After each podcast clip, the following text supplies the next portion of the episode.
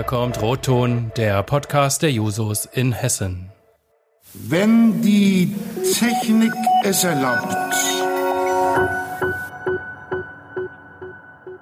Herzlich willkommen zu Roton, dem Podcast der hessischen Jusos.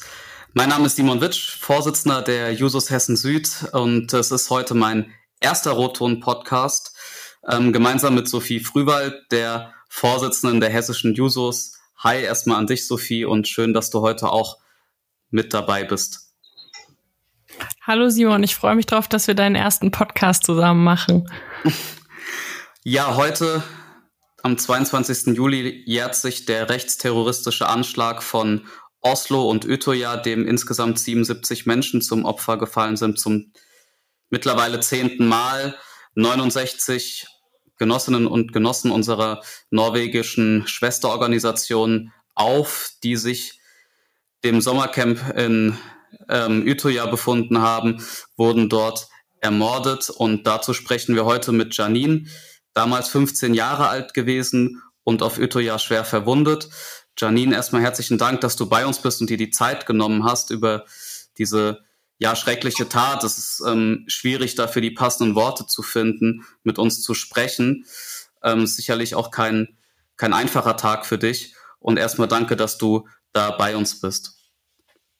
Ja, hallo erstmal und ähm, danke, dass ich äh, dabei sein darf.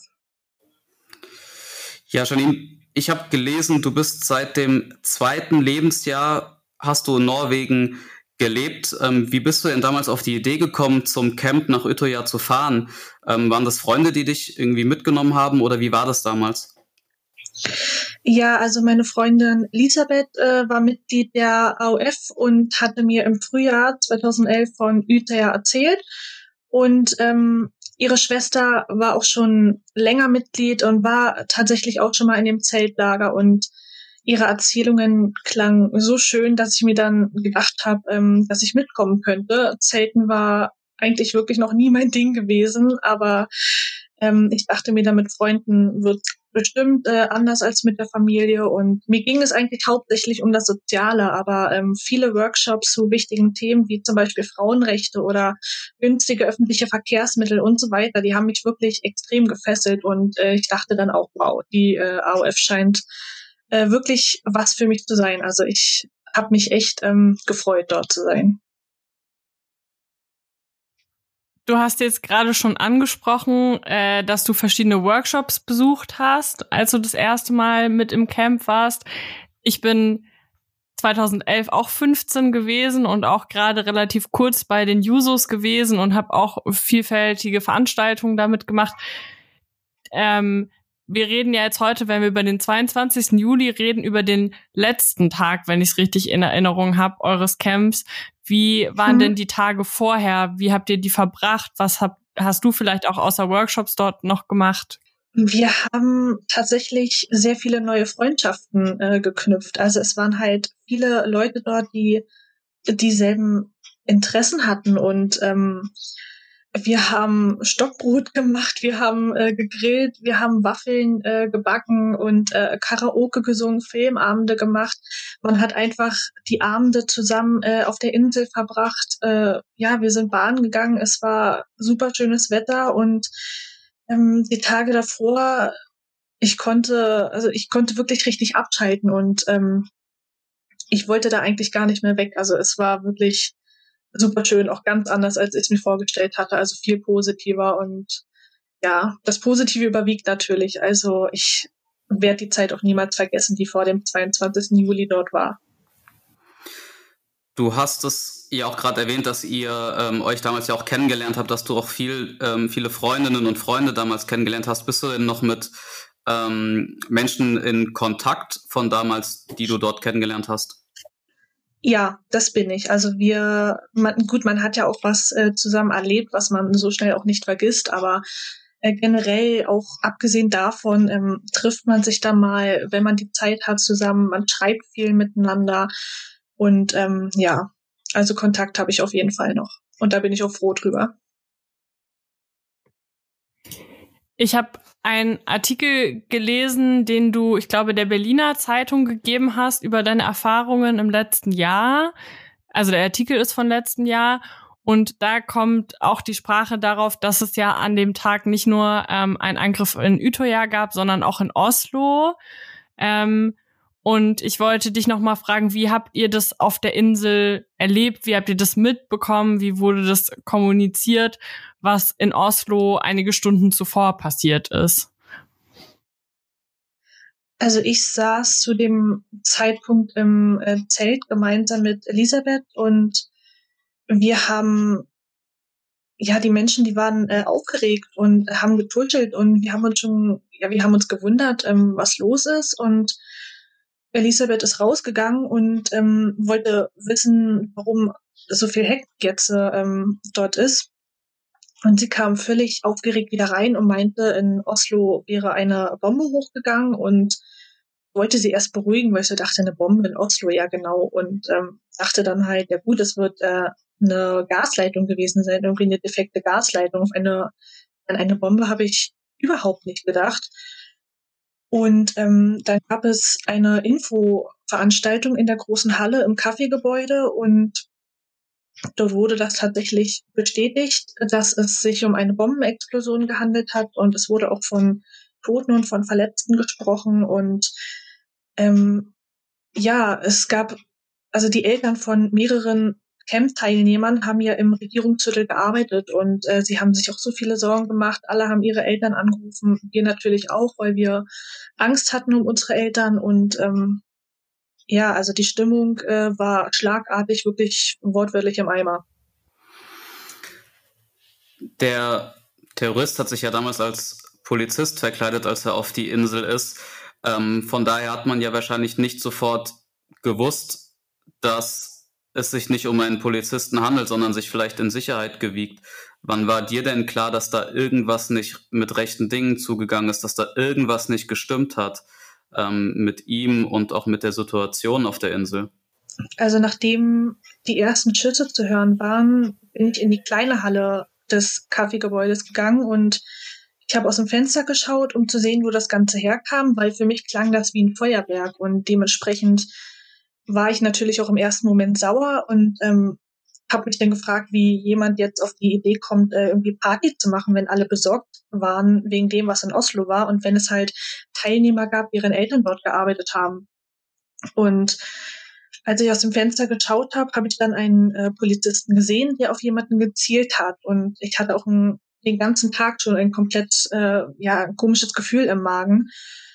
Und eine Bekannte von uns ist ähm, rausgegangen, sie hat ihn angesprochen und als er sie dann aus nächster Nähe erschossen hat, ähm, wusste ich, hier stimmt irgendwas nicht. Und dieser Mann kann kein Polizist sein, weil die Polizei nicht einfach wahllos und ohne zu zucken auf Menschen schießt. Und ich war erst völlig erstarrt, weil ich überhaupt nicht glauben konnte, ähm, dass das hier wirklich bei uns äh, auf der Insel passiert. Und als ich aus dem Gebäude raus war und ähm, ja das Ganze realisiert habe, äh, bin ich einfach nur noch in Panik geraten und äh, wortwörtlich um mein Leben gerannt. Ja, das Ganze ist jetzt zehn Jahre her und ich glaube, man merkt, ähm, wie stark dieses Ereignis dich geprägt hat und an wie viel du dich auch erinnerst. Und ich, wir haben im Vorfeld haben Simon und ich natürlich auch noch mal ähm, recherchiert und einfach viel äh, zu den Ereignissen in Oslo und Utøya gelesen und es sind ja an dem Tag sehr, sehr viele junge Menschen gestorben, ermordet worden. Und eine von diesen Menschen ähm, war deine damals beste Freundin Elisabeth, von der du eben schon erzählt hast. Sie hat den 22. Juli nicht überlebt. Und ähm, wir würden dich gerne fragen, wie es dir in den Wochen, Monaten und auch Jahren danach damit gegangen ist und was ähm, es für dich bedeutet, dich jetzt auch heute zehn Jahre später an deine Freundin zu erinnern? Ähm, ja, dazu muss man sagen, Elisabeth war ein Mensch, ähm, ja, man, man kann sie gar nicht richtig beschreiben. Also sie war sehr hilfsbereit, war, ich konnte sie mitten in der Nacht äh, anrufen, sie wäre trotzdem vorbeigekommen. Ähm, ja, wie gesagt, man, man kann sie einfach nicht beschreiben. Und ähm, mir ist es wichtig, dass man sich an sie erinnert, wie sie auch war, weil sie einfach ein Mensch war, der es definitiv nicht verdient hat, auf so eine Art und Weise zu sterben. Und ähm, ja, man kann, ich kann es gar nicht richtig beantworten, ehrlich gesagt. Ähm, ähm, sitzt natürlich, wenn ich in Norwegen bin, äh, oft an ihrem Grab. Ich erzähle stundenlang, ähm, was die letzten Wochen, Monate bei mir so passiert ist und ähm, ja, ihre Telefonnummer habe ich auch immer noch im Handy eingespeichert. Also ähm, es hat sich zum Glück noch keiner beschwert über die Nachrichten, die ich äh, abgeschickt habe. Und ähm, ja, zu Hause, ich habe auf dem Handy ähm, an meiner meinen Wänden überall Bilder von ihr, weil ich mich halt sehr gerne an die Zeit mit ihr erinnern möchte, weil 15 Jahre sind halt einfach eine lange Zeit, wenn man das mal so überlegt. Und ähm, ja, ich wünschte, ich hätte einfach mehr Zeit mit ihr gehabt und ich wünschte, ich könnte auch ihr gerne noch einmal sagen, was für ein wundervoller Mensch sie war und ähm, mich für all die Zeit bedanken, die ich mit ihr zusammen gehabt hatte. Wie waren denn die Wochen, Monate und auch Jahre generell, vielleicht also jetzt unabhängig von deiner besten Freundin für dich? Wie bist du denn mit den Ereignissen umgegangen? Das ist ja sicherlich auch, ja, also es ist ein Ereignis, bei dem man mit Erlebnissen wahrscheinlich kämpfen muss, die einem für immer im Kopf bleiben. Wie, wie hast du es geschafft, damit umzugehen und ähm, wie war denn dein Umgang damit? Es hat tatsächlich sehr lange gedauert, bis ich heute an so einen Punkt komme, wo ich offen darüber reden kann. Also die ersten Tage danach, die waren wortwörtlich der Horror. Ich bin nachts aufgewacht, ich habe geschrien, ich habe um Hilfe geschrien, ähm, ich habe geweint, ich bin in Panik geraten, ich habe um mich geschlagen und ähm, ich hatte, ja, ich bekam tatsächlich auch sehr starke Depressionen, weil ich mit diesen Bildern, die ich im Kopf hatte, nicht mehr klar kam. Also ich musste oder bekam starke Beruhigungstabletten, damit ich nachts überhaupt auch schlafen konnte. Und ähm, meine Eltern haben versucht, möglichst alle Fernseh- oder Zeitungsartikel von mir abzuschirmen, dass ich äh, da auch überhaupt keine Berührungspunkte habe und dass ich mich wirklich auf mich konzentrieren konnte. Es kam, ja, ging tatsächlich auch so weit, dass die ähm, Presse in das Krankenhaus rein wollte, wo ich und viele andere lagen und Interviews mit uns führen wollten und äh, die Polizei musste das äh, tatsächlich davor stehen und äh, die Leute davon abbringen. Also es war ja es war Horror. Also ich war froh, als ich äh, zu Hause war und da ein bisschen Zeit für mich hatte und ja. Ich würde gerade noch eine Frage anschließen, ähm, bevor wir zum nächsten Thema kommen, was wir vorbereitet haben.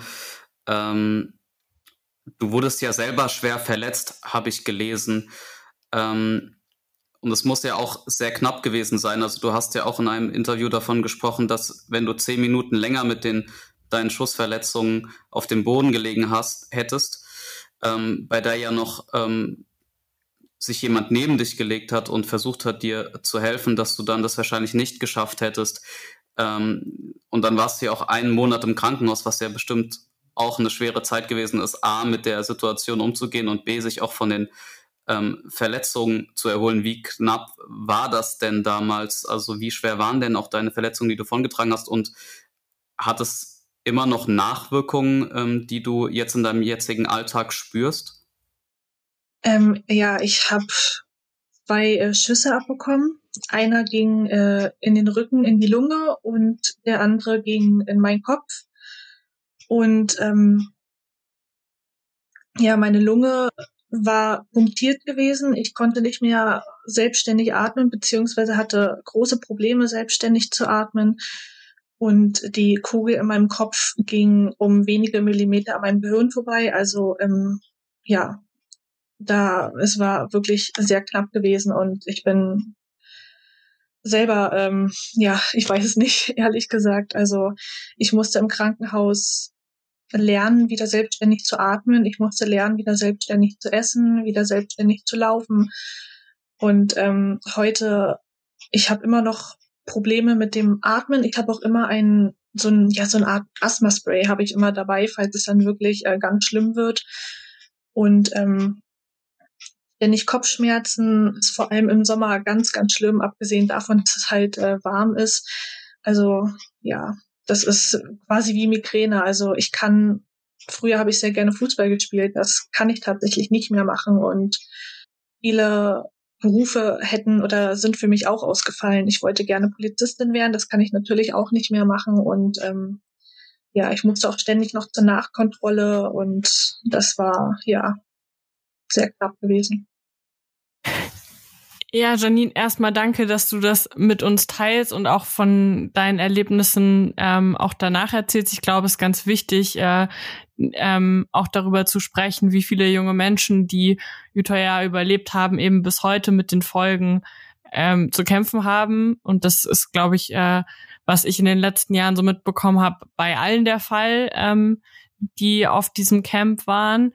Und viele haben auch in den letzten Jahren immer wieder mit der Presse im Fernsehen oder in Zeitungen ähm, über die Zeit danach gesprochen und insbesondere auch über den Prozess danach, ähm, in dem es ja darum ging, jedenfalls in Ansätzen, das kann man natürlich nie vollständig, aber diese Taten aufzuarbeiten und juristisch jedenfalls ähm, eine bestimmte Form von Gerechtigkeit dafür zu erzielen. Und ich habe gelesen, dass ähm, du auch in diesem Prozess ausgesagt hast, so wie ganz, ganz viele andere. Wie ist deine Perspektive im Jahr 2021 auf das, was dann juristisch auch in diesem Prozess passiert ist? Ähm, ja, ich war tatsächlich nur an drei Prozesstagen anwesend. Ähm, einmal als Elisabeths Autopsiebericht verlesen wurde, als ich meine Aussage gemacht habe und als das Urteil gesprochen wurde. Und ich habe den Täter im Gericht als äh, ziemlich kleinlich und äh, tatsächlich als sogenannter Möchtegern äh, erlebt.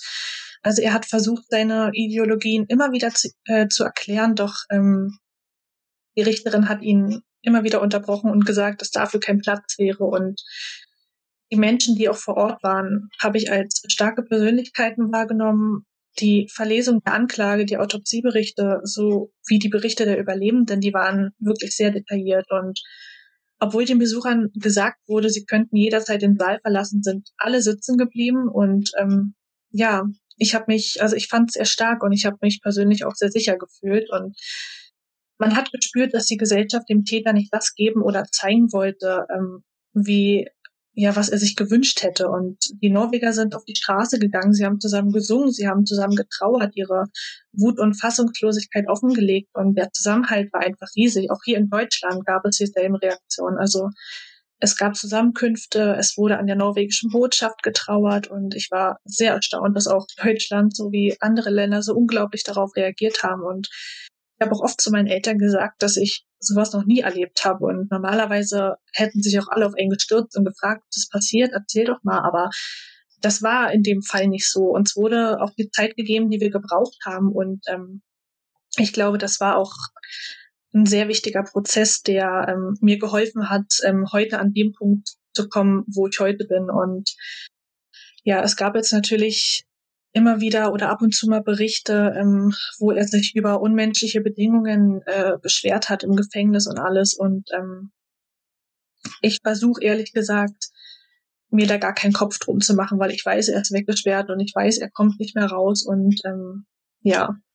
Mittlerweile lebst du ja auch wieder in Deutschland, das hatten wir ja auch schon gesagt. Hast du dich bewusst dafür entschieden? Ähm, wann bist du zurück nach Deutschland gezogen und gab es einen Zusammenhang mit den Geschehnissen damals?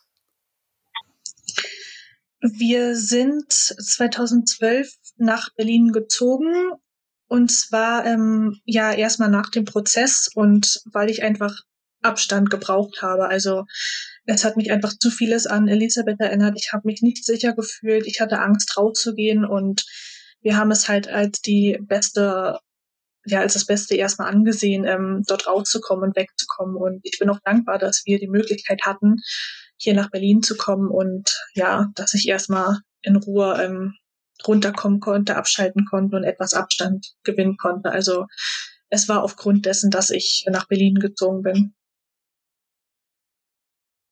Das heißt, 2012 hat sich dein Lebensort, dein Lebensschwerpunkt verändert und Ähm, gleichzeitig ist das ja gar nicht so weit entfernt von, von 2011, von dem Jahr, ähm, in dem du auf dem Sommercamp warst. Ich habe es vorhin, glaube ich, schon mal gesagt, wir sind gleich alt und ich habe äh, zum gleichen Zeitpunkt auch ungefähr angefangen, bei den Users aktiv zu sein.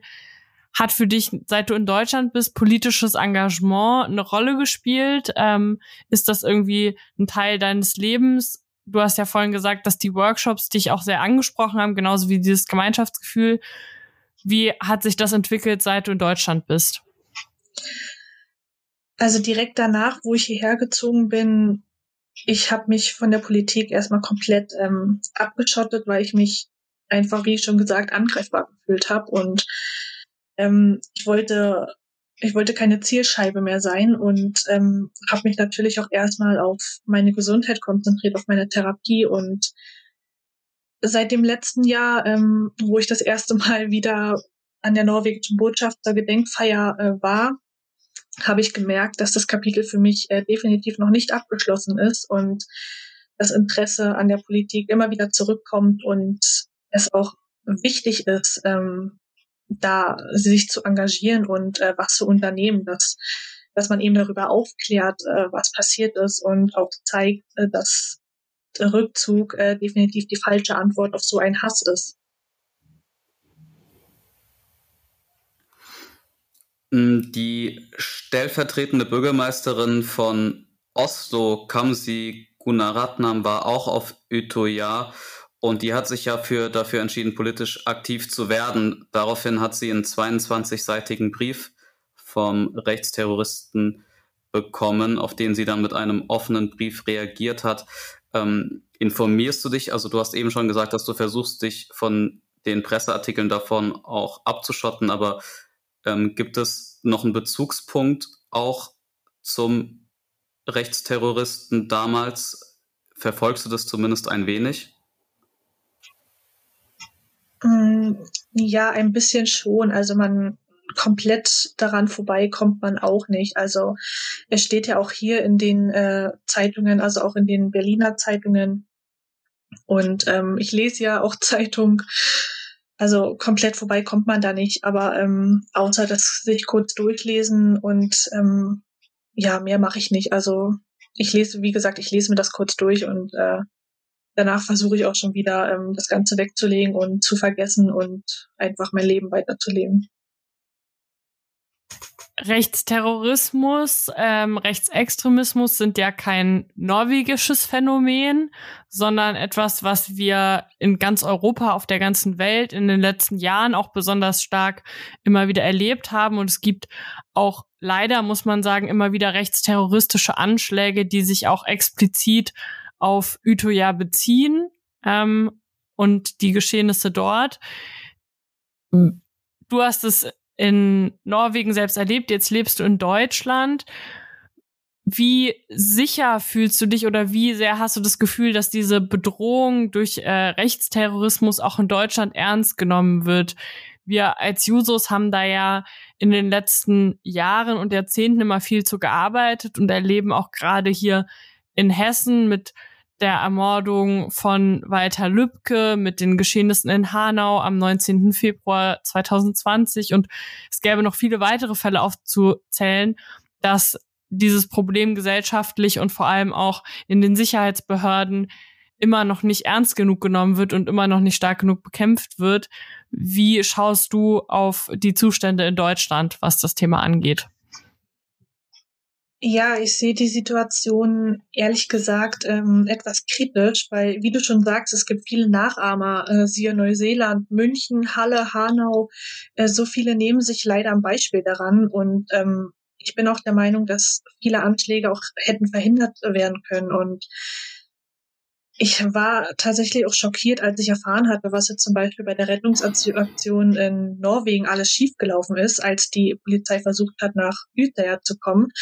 Und sie waren auf so einen, sage ich jetzt mal, Notfall überhaupt gar nicht vorbereitet. Und das sollte so einfach nicht sein. Wie man in all den Beispielen auch gesehen hat, es kann immer und überall zu solch einem Anschlag kommen. Und ich bin auch ehrlich, ich fühle mich in Deutschland zwar größtenteils sicher, habe aber ab und zu ein wirklich wohlmütiges Gefühl, weil es hier auch viele Orte gibt, die bestimmt schon lange in den Augen einiger Rechtsextremisten geraten sind.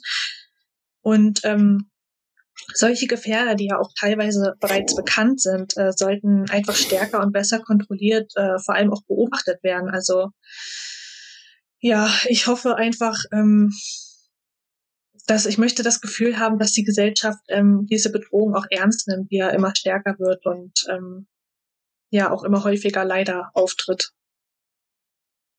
Würdest du denn sagen, dass die Politik und die Gesellschaft entschlossen genug gegen Rechtsextremismus vorgeht?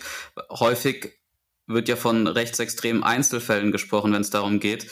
Ähm, seit 1990 sind aber über 200 Menschen laut off offizieller Statistik durch rechts rechtsextremen Terror ermordet worden. Hast du das Gefühl, dass Politik und Gesellschaft entschlossen genug dagegen vorgehen, beziehungsweise sich dieser Problematik bewusst sind? Das kann ich ehrlich gesagt äh, gar nicht so wirklich sagen. Also ich denke schon, dass die Gesellschaft ähm, sehr engagiert dagegen vorgehen möchte, aber ich habe das Gefühl, dass von ähm, politischer Seite ähm, da irgendwas fehlt. Ich kann, ich kann tatsächlich nicht sagen, äh, was genau, aber ähm, ja, es ist so eine Waage, sag ich mal. Also nee, ich kann es ehrlich gesagt gar nicht richtig sagen. Janine, wir haben viel jetzt über deine und die Erlebnisse von ganz vielen anderen jungen Menschen auf Utøya gesprochen und auch über die gesellschaftlichen Folgen in Norwegen, in Deutschland.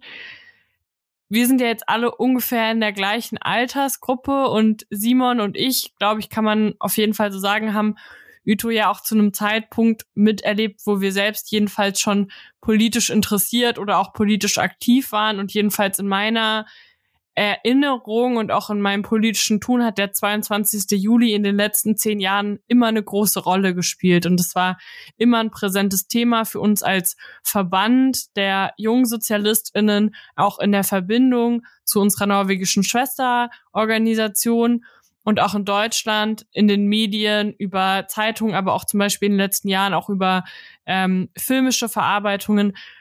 Was möchtest du jungen Menschen, die vielleicht noch ein bisschen jünger sind und das Ganze nicht mehr so präsent auch miterlebt haben, ähm, mitgeben, wenn sie sich mit den Ereignissen in Utøya und äh, Oslo beschäftigen. Wenn jetzt jemand diesen Podcast hört und sagt, hm, das habe ich irgendwie gar nicht so mitbekommen oder das ist bei mir vielleicht nicht so präsent und ich merke, es ist irgendwie ein schwerwiegendes und schreckliches Ereignis, ähm, wo ganz, ganz viele äh, junge Menschen ermordet wurden.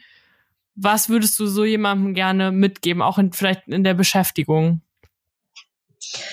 Also ich denke, wenn man von solchen Ereignissen hört, hat man natürlich im ersten Moment etwas Angst. Also ich kann es mir zumindest vorstellen, dass Angst das erste Gefühl ist, vor allem bei sehr jungen Menschen die, sage ich jetzt mal, noch in der Findungsphase sind, ähm, ob das was für sie wäre oder nicht. Und ähm, ich würde, ich möchte einfach nur, dass man keine Angst hat, ähm, dafür einzustehen, woran man glaubt und ähm, was man sich als Ziel setzt, weil ja, es ist wichtig, sich dafür einzusetzen und ähm, sich dafür auch zu engagieren und ähm, Angst oder ähm, ja, ja gut.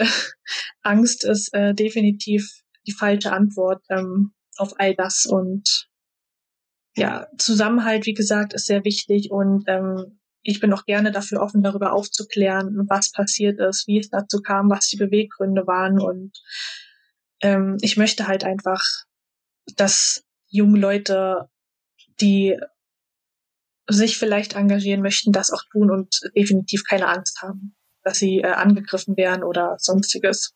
Vielleicht noch eine Frage von meiner Seite. Was würdest du sagen, wie kann eine Gesellschaft es verhindern, dass es zu solchen Taten kommt? Oder anders gefragt, was würdest du dir wünschen, wie eine Gesellschaft sich dabei engagiert, dass so eine Tat möglichst verhindert werden kann? Auf jeden Fall finde ich, sollte offen darüber gesprochen werden, ähm, es sollte Thementage geben. Es gibt tatsächlich in Norwegen, äh, habe ich jetzt von einer Freundin gehört, ich bekomme das ja gar nicht mehr so richtig mit, aber dass es dort tatsächlich in der Schule ähm, offen darüber aufgeklärt wird, wie äh, gefährlich das ist und also Rechtsextremismus und äh, das alles, ähm, was das mit Menschen macht. Und es gibt sogar auch Ausflüge Richtung äh, Uther, wo die Leute sich auch informieren können und das wirklich hautnah miterleben. Und ähm, das finde ich ist ein sehr wichtiger Punkt, dass man da auch sehr früh anfängt, ähm, die Jugendlichen darauf vorzubereiten. Ähm, ja, einfach wie gefährlich das alles äh, werden kann, wenn man nicht versucht, ähm, irgendwas zu machen. Und äh, von politischer Seite habe ich ja bereits gesagt, ähm, wünsche ich mir, dass vor allem Gefährder, die bereits äh, bekannt äh, sind, äh, stärker und besser kontrolliert und beobachtet werden. Janine, ich würde dir gern zum Abschluss, das passt äh, jetzt auch inhaltlich ganz gut zu dem, was du eben gesagt hast, noch eine Frage stellen. Wenn ich es richtig in Erinnerung habe, ich hoffe, ich sage jetzt nichts Falsches, hat sich die AUF entschlossen, ich weiß nicht genau wann, aber irgendwann in einem der Jahre danach ähm, auch wieder Sommercamps stattfinden zu lassen. Ähm, ich glaube auch auf Utøya. Hast du die Insel nach dem, was dir und den anderen dort passiert ist, äh, jemals wieder betreten? Und glaubst du, dass es wichtig ist, dass eben auch wieder die AOF als Organisation ähm, solche Sommercamps stattfinden lässt? Ich war tatsächlich sehr oft äh, wieder auf der Insel gewesen, zuletzt glaube ich 2018. Und es ist, ja, es bleibt für mich einfach ein wunderschöner Ort, egal was ähm, passiert ist. Und ich finde es auch wichtig, dass dort wieder Sommercamps stattfinden, weil wie die AOF schon gesagt hat, wir lassen uns die Insel nicht nehmen, es ist unsere Insel und ähm, ich, äh, es sind ja viele Gedenkstätten dort eröffnet worden und bin natürlich auch sehr oft äh, in dem Kaffeegebäude, wo Elisabeth getötet wurde, weil es einfach ein Ort für mich ist, den ich sehr gerne nutze, um zu trauern und um eine Kerze oder eine Blume niederzulegen. Und es ist äh, wichtig, dass man auch die Orte dort ähm, sieht, was passiert ist. Aber ja, also ich finde es tatsächlich gut, dass dort wieder Sommercamps stattfinden. Ja. Danke dir auch für diesen, glaube ich, diese wichtige Einordnung und diesen wichtigen Appell, sich Orte und auch Ereignisse nicht wegnehmen zu lassen von Menschen, die mit Hass und äh, rechtsextremen Gedankengut versuchen, unsere Gesellschaften zu spalten. Ich glaube, das ist ein total wichtiger Appell, ähm, auch für junge, aktive Menschen ähm, in Norwegen, in Deutschland und äh, auch anderswo. Liebe Janine, vielen Dank, dass du bei uns warst und mit uns gesprochen hast, diese gute halbe Stunde, die auf jeden Fall für mich, ich kann jetzt nur für mich sprechen, aber sehr bewegend war und ähm, ich finde es total bewundernswert und danke dir sehr dafür, dass du bereit warst, mit uns dich auszutauschen, auch mit Blick auf diesen Jahrestag äh, zehn Jahre Oslo und Utøya. Ich hoffe, dir hat das Gespräch auch gut getan und äh, du hast fandest es irgendwie angenehm bei uns. Ähm, ich glaube, dass das für ganz viele Menschen sehr spannender Podcast sein wird und freue mich einfach, dass wir in diesen Austausch treten konnten. Ich spreche für uns alle, wenn ich sage, dass wir dir alles Gute wünschen auf deinem weiteren Weg und dass du ähm, so, wie du das hier auch in dem Gespräch schon dargestellt hast, weiter gut deinen Weg finden kannst, auch immer natürlich in dem Bewusstsein, ähm, was du erlebt hast. Und allen, die zugehört haben. Ähm, danke für euer Zuhören und wir hoffen, dass viele von euch vielleicht auch im Laufe des 22. Julis oder an anderer Stelle an Gedenken teilnehmen können. Es gibt auch in Hessen an verschiedensten Orten ähm, Gedenken und Erinnerungen an Oslo und Utøya. Und aus der Perspektive eines jungsozialistischen Schwesterverbandes finden wir es wahnsinnig wichtig, auch jedes Jahr wieder daran zu erinnern und sich damit zu beschäftigen. Die nächste Podcast-Folge kommt ganz bald und wird dann wahrscheinlich mit René sein. Und bis dahin, danke Janine, danke Simon für das Gespräch und euch noch einen schönen Nachmittag.